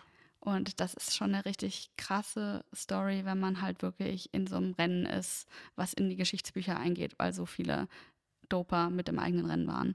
Und ähm, ich kann damit leben, weil ich habe danach Erfolge feiern dürfen, die noch bedeutender, noch größer waren. Aber ja, diese Bronzemedaille ist für mich irgendwie immer mit einem vierten Platz in Verbindung. Vielen Tränen und ähm, viel Enttäuschung, weil ich damals mir einfach mehr ausgerechnet habe. Das kann ich mir gut vorstellen. Ähm, ich fotografiere so 10 bis 20 Prozent meiner Zeit in meinem Job. Äh, eher weniger als mehr leider. Und mit eingepreist sind da eben diese 80 Prozent anderen Tätigkeiten von äh, Post, Buchhaltung, Steuern, den ganzen äh, Akquise-Schnack. Ähm, du musst natürlich viel trainieren, das ist klar. Äh, und doch, wie viel Zeit verbringst du tatsächlich mit Laufen und wie viel Orga ist da drumherum? Also wie viel, würdest du sagen, ist das Laufen tatsächlich Teil deines Jobs? das Laufen nimmt sehr, sehr viel Platz und sehr, sehr viel Raum ein. Aber je besser ich wurde, desto mehr Organisation und Kram, desto mehr organisatorisches kommt natürlich auch dazu. Und ich finde es ganz, ganz furchtbar, meinen Papierkram zu sortieren, meine Steuererklärungen zu machen, vorzubereiten und habe wenig Freude an dem ganzen organisatorischen. Wer hat das, ja? Weiß aber auch, dass das dazugehört, ja. Aber wie viel ist das? Kannst du das einschätzen? Also auch dann mit dem ganzen Reisetralala drumherum, das ist ja schon alles viel. Ich bin leider nicht so gut organisiert, dass ich sage, okay, das sind meine Zeiten am Tag, wo ich mich um organisatorisches kümmere. Ich plane mein Training, ich plane meine Mahlzeiten, ich plane, ähm, wann ich schlafen gehe und das andere mache ich irgendwie dazwischen. Ich finde es immer wieder lustig, wenn mich Menschen fragen, ja, was machst du denn noch? Weil man sieht halt nur das Training und den Sport. Und für die meisten Leute ist es natürlich so, ähm, man geht nachmittags zum Training oder abends oder morgens. Aber dass ich halt teilweise dreimal am Tag trainiere, dass mit Duschen, Essen und ähm, gewissen Maß an Schlaf dann gar nicht mehr so viel Zeit übrig bleibt, ähm, das, das wird halt oft übersehen und es nimmt mit dem ganzen Organisatorischen halt wirklich ein, es ist ein Fulltime-Job. Und mhm meistens, ähm, es gibt Tage, da mache ich gar nichts. Es gibt Tage, da mache ich organisatorisches von vorne bis hinten. Und es gibt eben die Tage, wo ich es irgendwo zwischendurch mache, wenn ich teilweise noch im Wartezimmer beim Arzt sitze oder bei der Physiotherapie, dass ich dann sage, okay, hier kann ich die ein oder andere E-Mail noch beantworten. Mein Handy ist absolut wichtig für mich, weil ich ganz vieles übers Handy auch so regeln kann. Bin ich auch sehr froh drum, weil ein Notebook habe ich nicht immer dabei, finde ich auch total umständlich manchmal und alles, was nur übers Notebook erledigt werden kann, das bleibt meistens ein bisschen länger liegen, ähnlich wie meine Steuer. Aber ja, ich habe mittlerweile dann schon auch die Möglichkeiten gefunden, das ähm, dann so gut in den Griff zu bekommen. Ich hätte gern jemanden, der mir da unter die Arme greifen würde, aber ähm, ja, gut man, man muss Träume haben. ähm. Wie ist das? Hast du ein Management? Weil du hast ja eben auch von der Agentur gesprochen. Äh, ist das, ist die, die Leichtathletik so lukrativ, dass es da einen ganzen Stab im Hintergrund gibt, der sich um Sachen kümmert? Ja, also ich habe einen Manager für meine Wettkämpfe, weil man kann natürlich nicht bei einem großen Meeting in Monaco sagen, hey, ich würde gern laufen, sondern da hat man wirklich eine Agentur, einen Manager, der sich dann auch darum kümmert, dass es dort Startgeld beispielsweise gibt, das vielleicht auch verhandelt, dann die Reise organisiert, dass ich halt dorthin komme und zurückkomme, wobei er auch mit mir Rücksprache hält, wie ich denn reisen will, weil ich bin da ein bisschen penibel und habe da auch meine eigenen Vorstellungen, aber das klappt Was heißt das? sehr gut. Ich versuche natürlich immer optimal mein Training ähm, mit einzuplanen, dass ich halt, sage ich mal, von meinem Rhythmus und meiner Routine nicht ganz so abweichen muss und versuche dann einfach Flüge oder Reisevarianten zu wählen, dass ich ähm, ja, Training, Mahlzeiten, Schlaf, dass das nicht zu sehr ähm, aus dem Gleichgewicht gerät. Mhm. Du hast eben schon gesagt, also Interviews machst du eigentlich ganz gerne, aber es gibt, gibt so Zeiträume dafür. Wie ist das mit dem Fotografiert werden? Wirst du gerne fotografiert? Ich habe schon Freude daran, muss ich sagen. Ich finde es manchmal anstrengend, wenn es wirklich so Shootings sind, wo man immer, immer wieder ähm, eine bestimmte 10 Meter Strecke laufen muss, um das perfekte Foto zu schießen. Ich bin ein großer Fan davon, wenn es echt ist. Und es gibt so viele Momente in meinem Alltag, in meinem Sport, in meinem Training, wo ich mir wünschen würde, dass mich eine Kamera begleitet, heimlich und dass man wirklich mal aufzeichnet oder dokumentiert, wie es wirklich ist. Weil ähm, wir sind viele Wochen in Kenia, in der Prärie, wo man viel erlebt und wo man, ja, sage ich mal, diese, diese Momente ähm, hat, wo wirklich die Leistung eigentlich geschaffen wird, ja, wo man halt wirklich hart dafür arbeiten muss. Und die, die Bilder vom Wettkampf sind natürlich dann das i-Tüpfelchen. Das ist der Moment, wo es eigentlich leicht ist. Und ähm, ich habe aber Spaß daran und ich weiß auch, dass gewisse Kampagnen-Shootings dazugehören, dass gewisse Fotoshootings für Magazine dazugehören. Und ich finde es auch ein schöner Ausgleich dazu, ähm, zu meinem Sport und, und zu meinem Beruf. Und das hat man ja natürlich auch wirklich nur, wenn, wenn man gut gelaufen ist, wenn man eine gute Saison hat. Und deswegen schiebe ich das auch meistens immer so ein bisschen hinten ran, weil ich sage, okay, das Training darf nicht dadurch irgendwie beeinträchtigt werden, weil das ist immer noch das, weswegen die Aufmerksamkeit auf mir liegt. Und deswegen ähm, versuche ich das meistens in Phasen zu haben, wo ich weniger trainiere oder nach der Saison. Und vor Olympia hat sowas für mich eigentlich überhaupt keinen Platz. Wie ist denn das? Ähm, kennt man so ab einem gewissen Zeitpunkt alle Pressegesichter, also die Fotografinnen und Fotografen, die dann vor Ort sind? Oder ist denn das jedes Mal äh, komplett neue?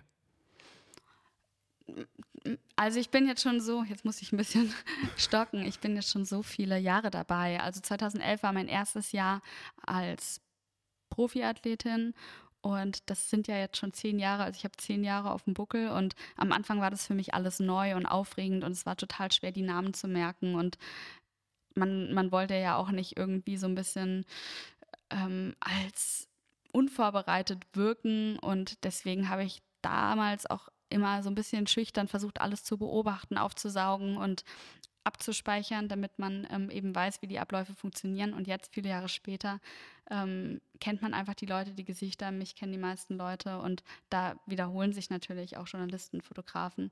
Und ähm, man sieht Leute kommen und gehen.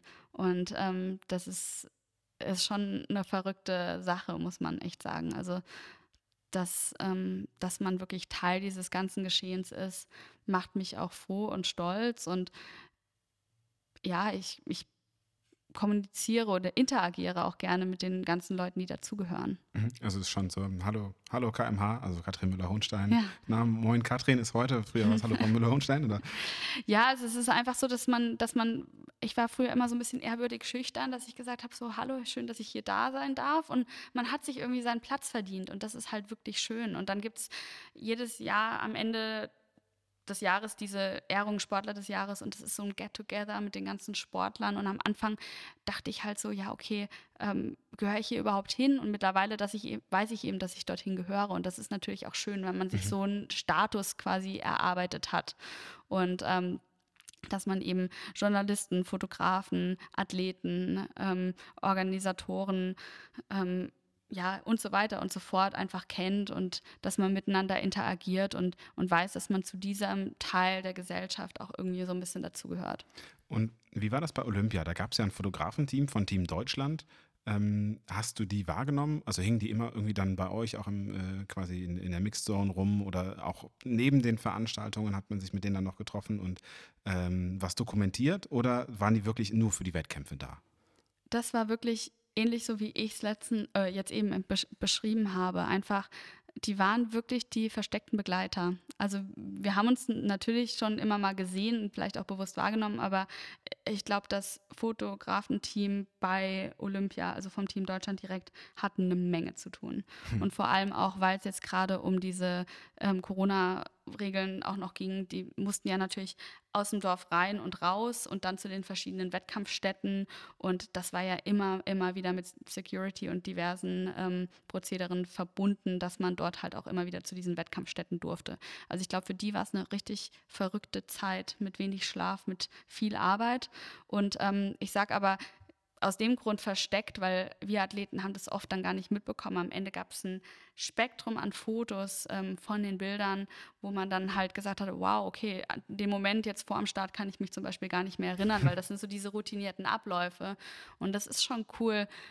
Ich glaube, wenn man die Serie der Bilder beobachtet, dann sieht man auch, dass sie alle so ein bisschen aus dem Hintergrund geschossen wurden. Also dass das wirklich äh, eine Dokumentation ähm, dieser Olympischen Spiele ist, die ähm, wirklich so den wahren Athleten zeigen. Und ähm, es soll ja auch ein Bildband geben, jetzt spoiler ich ein bisschen. Ach, ehrlich, ja?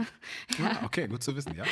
Ich glaube schon. Und ähm, ja, also ich, den, der wird auf jeden Fall besonders. Also so viel kann ich sagen. Ich denke, das ist schon, schon cool. Und der Kanal vom Team Deutschland war auch einfach tipptopp. Also, weil gerade als Athlet, der selbst aktiv ist, kriegt man wenig mit. Ich habe vorher, bevor ich nach Tokio gereist bin, so viel von Olympia geschaut und gesehen und mitbekommen und wusste natürlich auch, worum es geht. Und in Tokio an sich war ich natürlich dann mit mir beschäftigt. Es gab keine, äh, kein Fernseher im, im Zimmer, sodass ich das dann auch gar nicht mehr so oft verfolgt habe. Dann ist man natürlich sehr ähm, auf die Leichtathletik fokussiert, die dann ja angefangen hat. Das heißt, oft, wenn ich geguckt habe, habe ich dann Leichtathletik geguckt und da war der Kanal schon Gold wert, weil nicht nur in der Story, sondern auch eben in den, ähm, im Feed hat man dann halt wirklich immer wieder die Dokumentationen von den Wettkampftagen gesehen und hat dann eben auch mitbekommen, was die anderen aus dem Team dort ähm, fabriziert haben. Und das war dann halt auch einfach wichtig, weil man läuft sich halt jeden Tag über den Weg und man sollte auch dann einfach informiert sein, auch wenn einem niemand der anderen Athleten böse ist. Ne? Aber das ist ja auch das eigene Interesse, dass man eigentlich wissen will, wie es bei den anderen war. Und gleichzeitig kann jeder verstehen, dass man selbst eigentlich vom Kopf her ähm, auf etwas anderes sich konzentrieren muss. Also zumindest, dass man weiß dass, weiß, dass man keine Gratulation ausgelassen hat, wenn sie angebracht gewesen wäre. Das ist richtig. Also das ist mir eigentlich immer wichtig und wahrscheinlich ist es mir trotzdem passiert, weil man kann gar nicht ähm, bei allem up-to-date bleiben. Ich meine, das ist ja auch ein Problem unserer heutigen Zeit, dass wir von Informationen überflutet werden ähm, sei es über Social Media, sei es über die ganzen Informationen, die wir aus aller Welt jeden Tag bekommen und man kann gar nicht alles aufnehmen. Und ich glaube, wenn man alles aufnehmen möchte oder wenn man das tut, dann ist es auch manchmal einfach zu viel. Dann ist auch das ein Vollzeitjob, ne? Also das ist halt das. Richtig. Und ich glaube, also manchmal ist weniger auch mehr, gerade auch wenn man ein bisschen ruhiger lebt. Und das ist auch ein Grund, warum ich super gerne auch einfach mal ohne Handy draußen in der Natur spazieren gehe, laufen gehe, dass ich einfach wirklich mal alles von mir wegschiebe, weil man ist einfach zu sehr daran gewöhnt, immer erreichbar sein zu müssen, immer alles aufzunehmen, immer informiert zu sein und das tut einem auch nicht immer gut. Auch wenn ich natürlich jemand bin, der gerne ein großes Allgemeinwissen hat, gerne auch weiß, was Sache ist, aber es geht halt nicht immer und vor allem nicht 24-7. Klar. Ähm, hast du jemanden dabei, auf Wettkämpfen, der Fotos für dich macht oder wo bekommst du die her? Auf Wettkämpfen ist es eigentlich super einfach, weil dort sind natürlich immer Fotografen, Journalisten vor Ort und mittlerweile kenne ich dann auch den einen oder anderen, den ich dann durchaus auch mal fragen kann, ob sie dann relativ zeitnah nach einem Wettkampf ein Foto für mich haben, damit ich eben auch meine Follower bei Social Media relativ zeitnah dann auch darüber informieren kann, wie es denn gelaufen ist, weil natürlich nicht jeder den Wettkampf gesehen hat, weil nicht jeder im Internet schaut, wie das Ergebnis denn war. Und da kann ich eigentlich mittlerweile auf eine gute Plattform zurückgreifen. Es gibt auch über die Diamond League, wo ich ja immer starte, gibt es für uns Athleten eine Plattform, wo wir uns Bilder halt dann auch runterladen okay. können und dürfen. Das war auch ähnlich bei Olympia so über den Team Deutschland-Kanal, dass wir Zugriff auf die Bilder hatten. Das ist natürlich toll. Es gibt ja auch mittlerweile Bilderdatenbanken, wo man auch mal eins kaufen kann, was natürlich auch eine Investition ist, die sich lohnt, weil ähm, man will ja auch Leute informieren und quasi so auch die eigene Leistung, das eigene Resultat wie auch immer weiterverkaufen. Ähm, wie ist das grundsätzlich bei Social Media? Ähm, Thema Selbstvermarktung. Ist das eine Chance oder eher eine zusätzliche Belastung, die einen so ein bisschen vom Sport ablenkt? Ich würde behaupten, das ist Ansichtssache. Ich sehe es eher als Chance und ähm, ich finde es einfach ein sehr, sehr cooles Tool und mir persönlich macht es auch einfach Spaß. Es gibt Athleten, die sehen es als Belastung an, dann ist es natürlich schwieriger. Ähm, man muss, glaube ich, für sich herausfinden, wie man es einfach nutzen möchte. Persönlich finde ich einfach wichtig, dass man sich nicht davon vereinnahmen lässt. Also mhm. ich mache meinen Sport nicht für Social Media, aber ich weiß, dass es zu meinem Job dazugehört. Und ich bin auch irgendwie froh, dass es zu meinem Job dazugehört, weil es ist natürlich auch die Chance, mehr Menschen zu erreichen, mehr Menschen ähm, mit dem, was man tut, zu prägen und vielleicht auch zu beeinflussen und ähm, auch vielleicht auch was mit auf dem Weg zu geben und die eigene Geschichte zu erzählen. Deswegen finde ich das schon was sehr Besonderes. Aber klar, man, so, man darf sich nicht von der Plattform lenken lassen, sondern man sollte immer noch eigene Entscheidungen treffen können. Das finde ich immer wichtig. Wie, wie, ist denn das bei dir? Ähm, du machst ja auch ähm, ja, Product Placement, Werbepartner, du hast Werbepartner, kann man glaube ich so sagen, ne? Also vom Sonnenschutz, Sportschuhe, du hast deinen Hauptsponsor, ähm, der mit dem fliegenden, mit dem springenden Tier. Ja. Äh, wobei, das kann man ja jetzt auch der Fairness halber sagen, ne? das ist Puma. Ähm, äh, du hast Cremes, Krankenkasse, Proteinpulver. Wie, wie entscheidest du, was du nimmst und was du nicht nimmst? Mir ist es wirklich wichtig, dass ich mich mit den Produkten identifizieren kann, beziehungsweise dass ich sie auch einfach nutze. Also ich möchte nicht Werbung machen für etwas, was ich eigentlich nicht mag oder eigentlich gar nicht nutzen würde und den Leuten irgendwas erzählen muss, was nicht ich bin. Und manchmal ist es schwer, weil man Produkte jeden Tag verwendet, aber um das dann auf Social Media zu platzieren, braucht es eben ein Foto oder ein Reel und das muss natürlich auch irgendwie generiert werden. Mhm. Wenn man selbst jetzt kein Fotograf ist und viel auf Reisen ist, schafft man es natürlich auch nicht immer, ein Top-Foto und Top-Fotografen dabei zu haben, der das so in Szene setzt, dass das immer voll geil ist. Also dass Wer der Konsument sagen möchte, ich möchte das jetzt unbedingt haben. Und ähm, ich bin dann mittlerweile schon auch so jemand, der halt sagt, okay, ich frage halt auch mal ganz random eine Person auf der Straße, die halt mal ein Bild von mir machen kann. Und da sind äh, 90 Prozent dabei, wo man sagt, okay, nee, das kann ich auf keinen Fall nutzen. ähm, mein Trainer muss sich dann auch das ein oder andere Mal ge daran gewöhnen, dass ich sage, okay, hier und da brauche ich jetzt ein Foto. Und ähm, im ganz, ganz größten Notfall ähm, gab es dann auch schon mal die Situation, dass ich sage, okay, ich muss einen Selbstauslöser nutzen, ist auch blöd das mag ich eigentlich nicht. Also ich habe eigentlich bin lieber besser vorbereitet und versuche dann auch mit den Firmen mittlerweile abzusprechen, dass sie mir halt die Möglichkeit geben, ähm, Fotografen zu finanzieren oder dass ähm, ich mit den Firmen halt auch äh, Fotos mache. Ich bin gar nicht der große Fan davon, dass ich Produkte selbst in Szene setzen muss. Das mag ich eigentlich gar nicht. Am liebsten habe ich die Freiheit, dass man ähm, das super authentisch über Stories, wenn sich es einfach mal ergibt, mhm. Ähm, nutzen kann. Und das, das ist, glaube ich, ähm, eine Freiheit, die ich mittlerweile habe, ähm, die ich mir auch einräume, wo ich sage, ich bin lieber ich und das ist wirklich echt, als dass ich jetzt versuche, dort ähm, was zu generieren, was nicht ich bin oder was man eigentlich auch gar nicht so schön findet. Ja, mhm. dass man sagt, okay, das Foto muss ich jetzt hochladen, aber das gefällt mir gar nicht. Wie wichtig sind für dich selber Bilder? Du hast es vorhin einmal schon so ein bisschen gesagt, ne, dass du sagst, die erinnern mich an meine Siege. Ähm, sind Bilder für dich etwa einfach nur ein Erinnerungsstück oder hast du auch selbst die Motivation, damit irgendwas auszusagen oder zu machen, abgesehen von der Werbung? Persönlich bin ich ja kein Fotograf, also dementsprechend haben meine eigenen Fotos oft nicht ganz so viel Aussagekraft, ähm, weil es ist ja jetzt nicht so, dass man den Schnappschuss mit dem einen Foto, was man am Tag macht, irgendwie hinbekommt. Also es sind ja so viele Faktoren, die für ein gutes Bild ähm, wichtig sind. Und am Ende des Tages ist mein Social-Media-Kanal ja auch nicht dafür da, dass meine Fotos so besonders sind, sondern dass ich halt eine Geschichte von mir und meinem Sport erzähle und von dem, was ich tue.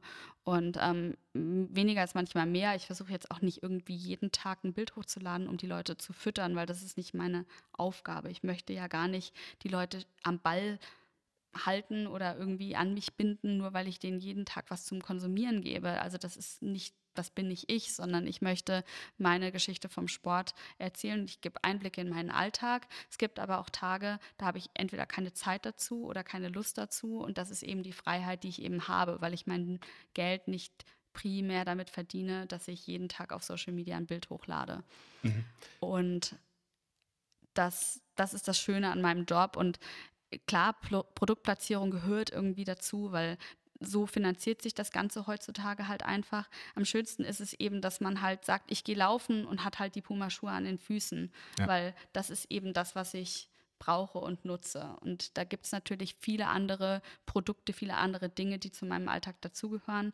Das eine oder andere ähm, kaufe ich mir selbst, das eine oder andere wird mir gesponsert, worauf ich auch ungern verzichten möchte. Und dann muss man halt auch mal was zurückgeben. Und ähm, es ist aber auch so, dass ich immer noch versuche, mich zu optimieren und dann eben auch da weiter ähm, daran arbeite, dass meine Fotos, die ich online stelle, halt auch überwiegend gut sind, weil das ist mein Anspruch an mich, an Ästhetik, an Kunst, was ich auch alles sehr, sehr gerne mag. Und ähm, ist halt schwierig, weil man nicht immer einen Fotografen zur Hand hat und wenn man eben selbst keiner ist. Ja, selbst dann ist es schwer, sich selbst äh, darzustellen. Deswegen, ähm, aber trotzdem, ich habe dazu einen zu hohen Anspruch an mich, ähm, dass ich halt sage, okay, ich kann, will nicht jeden Tag ein Selfie ähm, hochladen und irgendwas zeigen. Das gefällt mir nicht, das will ich nicht. Und deswegen ist da dann doch so meine äh, kleine künstlerische Ader versucht dann schon eben auch schöne Bilder online zu stellen. Wie war das? Du hast ja äh, so um die Jahreswende oder zum ersten ersten im Zweifel einen neuen Sponsorenvertrag gehabt. Du warst vorher bei Nike, bist jetzt bei Puma und bist auch konsequent natürlich nur noch mit Puma-Sachen zu sehen. Hast du den ganzen Nike-Kram eingestampft? Gibt es das nicht mehr? Oder? ich hatte wirklich viele Sachen, vor allem Schuhe und habe vorher aber auch schon oft aussortiert, weil wenn man so viel Kleidung bekommt und auch immer wieder das Neueste eigentlich tragen sollte, dann hat man natürlich Lieblingsteile, die man nicht weggibt, aber man versucht dann natürlich schon immer mal wieder auszusortieren und habe natürlich dann auch an Freunde, Familie schon immer im Vorfeld weitergegeben und so habe ich das jetzt auch mit meinen alten Kleidungsstücken gemacht, habe viel in der Familie verteilt und dann eben an ja, Freunde, Kolleginnen ähm, und so weiter dann einfach meine Sachen äh, weitergegeben. Okay. Und ein paar Sachen hängen auch noch in meinem Schrank, weil ich natürlich auch ein paar Produkte habe, die irgendwie für mich Geschichte haben, die ich dann zwar nicht mehr trage, aber die ich auch, von denen ich mich so nicht trennen konnte. Ähm, aber der Schrank hat relativ schnell eine große Wende angenommen. Der ist jetzt schon wieder voll, ähm, fast durchweg mit Puma-Kleidungsstücken. Und ähm, ja, bin, bin trotzdem sehr glücklich über den, über den Wechsel. Es war wie so ein, so ein Abschnitt mit Corona. Ähm, ist dann wirklich so eine neue Ära eingeleitet worden und habe da einen starken Partner zur Seite und das ist schon, schon auch schön. Und das ist auch so ein Privileg, weil da kann ich mich noch zurückerinnern, als ich ganz klein war, war man hatte ich wirklich keine schönen Sportkleidungsstücke. Da musste ich mir wirklich dann mal was zu Weihnachten wünschen oder habe dafür gespart, dass ich mir irgendein teures Adidas-T-Shirt kaufen konnte. Das war damals so. Oder ich wollte immer Nike-Schuhe haben. Also das war so, als Kind ist man ja auch sehr produktaffin. Und das waren so die Sachen, die ich halt als Kind haben wollte.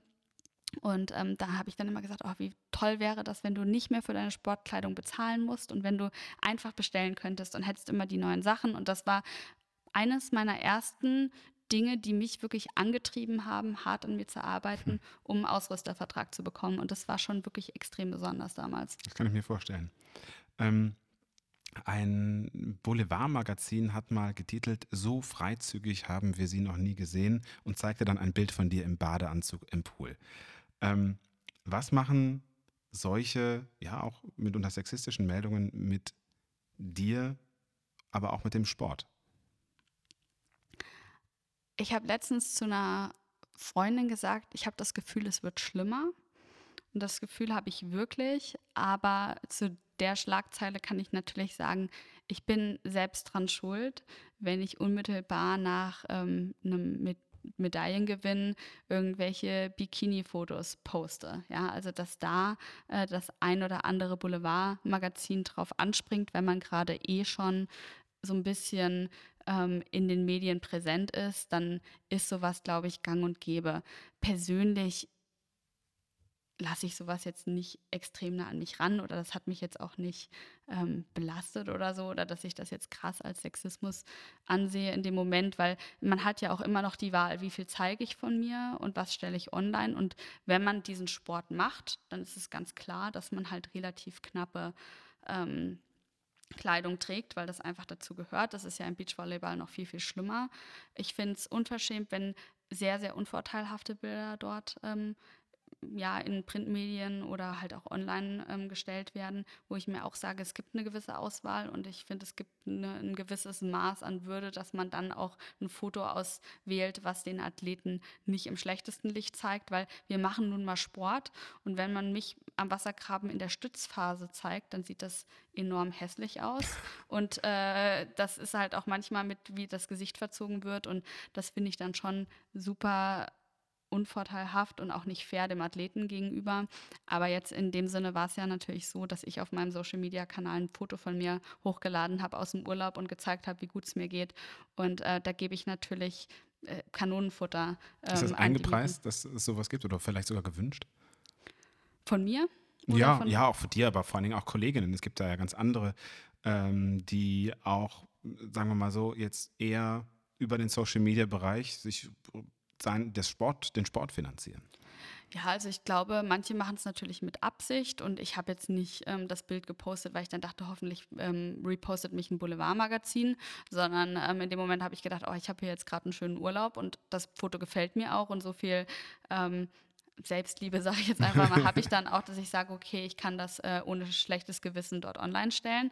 Vielleicht ist es auch manchmal ein bisschen provokant, dass ich sage, okay, ich habe das ganze Jahr trainiert und jetzt lasse ich es mir mal gut gehen, was ich auch ganz legitim finde. Aber natürlich gibt es auch Athletinnen, es gibt ähm, auch fernab vom Sport Leute, die sagen, okay, ich möchte was verkaufen und das ist eben ein schönes, vielleicht auch ein sexy Foto von mir.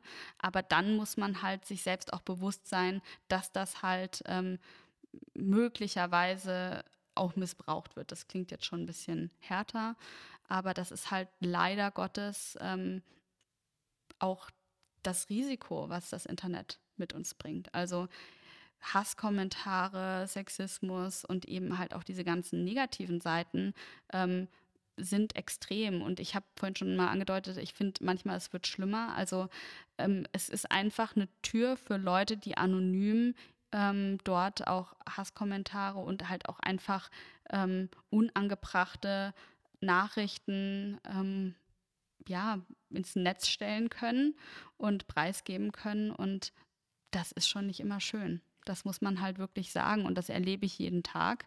Das ähm, äh, fängt mit, sage ich mal, einem Haufen an Emojis an von ähm, Leuten, von denen man die gar nicht haben möchte. Ja. Mhm. Und ähm, es ist halt dann so, wo man sich halt sagt, würde die Person mir das auch ins Gesicht sagen, äh, solche Dinge. Und ähm, es ist bei mir nicht so extrem, glücklicherweise. Und da bin ich auch recht dankbar für. Aber ähm, ich kenne durchaus auch schon Athletinnen, wo wirklich ständig irgendwelche ähm, auch Fotos geschickt werden oder, oder irgendwelche Nachrichten, wo man halt sagt, das, das muss nicht sein. Aber es gibt ja auch Leute, die haben Spaß daran, einfach ähm, die Leute zu beleidigen.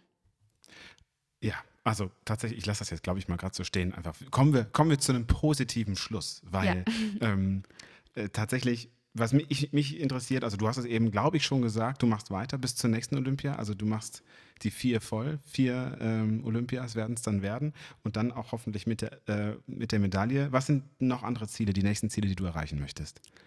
Also drei Jahre mache ich auf jeden Fall noch weiter. Das ist einfach, das innere Feuer ist noch da. Ich mhm. habe Freude und Spaß daran und ich habe auch das Gefühl, dass ich noch nicht an dem Limit angekommen bin, wo ich sagen kann, ich habe alles aus mir herausgeholt. Ich glaube, da ist noch ein bisschen Potenzial da. Und ähm, nicht nur ich, sondern auch mein Trainer, wir haben einfach Interesse herauszufinden, was das noch ist und wie weit ich noch kommen kann. Der Traum einer Medaille ist auch immer noch präsent und deswegen ähm, werde ich das auch noch einmal angehen. Es sind ja jetzt erstmal nur drei Jahre bis dahin.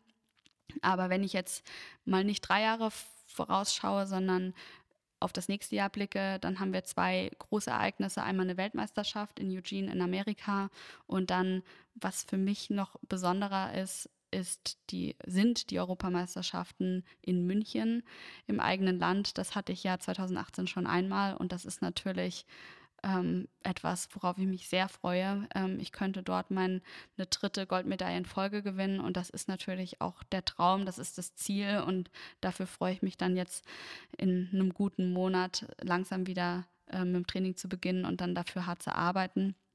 So eine Vorbereitung sind zehn Monate auf so ein Event, also das ist relativ lange und ich freue mich aber drauf. Also ich habe da wirklich Bock drauf. Und ähm, unabhängig davon ist natürlich noch so ein Zeitziel. Ich bin 903 im Jahr 2019 gelaufen. Ich habe dieses Jahr zweimal eine Zeit unter 9 Minuten 10 erreicht. Und ja, die 9 Minuten Marke ist so eine Grenze, die wird sehr, sehr schwer, weil die Luft wird immer dünner. Klar. Aber ich würde es, also ich, ich will es versuchen und das ist definitiv auch noch ein Traum, den ich habe, dass ich diese Schallmauer von neun Minuten dann irgendwann brechen kann. Super. Ähm, zum Abschluss dieses Podcasts gibt es immer eine Frage an die Gäste. Du hast ihn auch schon mal gehört, insofern äh, weißt du wahrscheinlich, was auf dich zukommt. Äh, und zwar, Was möchtest du allen Fotografinnen und Fotografen, die zuhören, sagen? Jetzt hören sie zu. Ich danke euch vor allem dafür, dass ihr Bilder transportiert und mich an Momente erinnert, die für mich unvergesslich sind. Vielen Dank, Gesa Krause. Vielen Dank, dass du, dass ich hier sein durfte, dass du mitgemacht hast beim Blick von außen und uns einen tollen Blick gegeben hast, wie du als Leichtathletin die Fotografie siehst. Vielen Dank fürs Dabeisein. Vielen Dank, dass ich da sein durfte. Und das war's. Dieses Mal schon wieder für den Blick von außen mit Gesa Krause. Ein unheimlich spannendes Gespräch. Äh, ich habe viel mitgenommen. Wie ist es für euch? Was habt ihr mitgenommen? Was konntet ihr lernen? Und ähm, habt ihr noch Fragen an Gesa? Stellt sie uns. Hinterlasst uns, wenn es euch gefallen hat, einen guten Kommentar, fünf Sterne, all das, die ganze Klaviatur dessen, was man bei Social Media immer sagen muss. In diesem Sinne, bis demnächst. Mein Name ist Sebastian H. Schröder. Bis zum nächsten Monat. Ciao.